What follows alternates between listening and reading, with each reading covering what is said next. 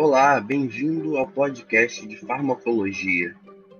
Eu sou João Vitor Barquete, seu apresentador, e além de mim, nossos outros colaboradores que contribuíram para a criação do roteiro e pesquisa foram Mariana Gomes, Pedro Lucas Silva, Sara Nascimento e Gabriel Dourado. O tema de hoje são as características da via de administração sublingual.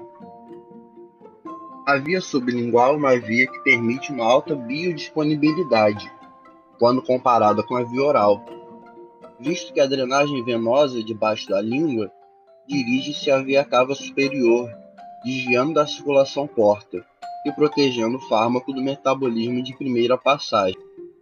Apesar de ser considerado uma via enteral, há alguns autores que a considerem uma via parenteral, pela drenagem ser direta pela veia cava superior. É importante ressaltar que não é todo fármaco que pode ser administrado pela via sublingual, pois apesar da mucosa oral ser uma região muito vascularizada, ela apresenta uma pequena superfície absortiva. As indicações para administração por essa via são quando se deseja ter um efeito rápido, uma situação de urgência, como por exemplo um ataque cardíaco.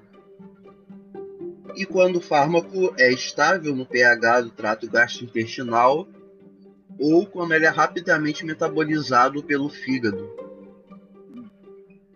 É importante lembrar que não são todos os fármacos que devem ser administrados por essa via. Para se obter a rapidez de efeito que é desejada nessa via, os fármacos devem ser solúveis, ou seja, não adianta você pegar um comprimido que é feito para administração oral e administrar na via sublingual, porque isso apenas aumentará o tempo que esse fármaco ficará na boca se desintegrando. Será uma via oral mal feita. Portanto, as vantagens dessa via são a rápida absorção, e, portanto, rápida resposta. Ela evita a inativação desse medicamento pelo suco gástrico e também evita o metabolismo de primeira passagem. As desvantagens presentes nessa via são a pequena superfície absortiva. O fármaco precisa ser potente. Isso significa que a dose para ele fazer efeito precisa ser pequena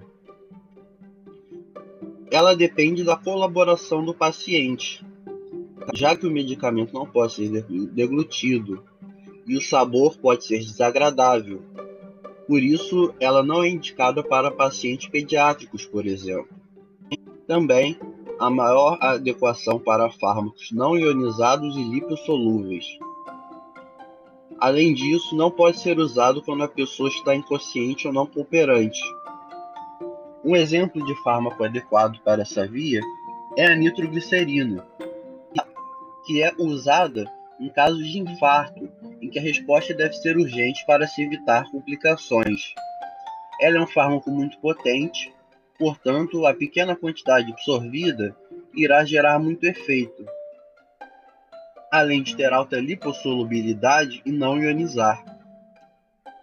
Muito bem, este foi nosso programa de hoje ficamos por aqui. Muito obrigado e fique bem.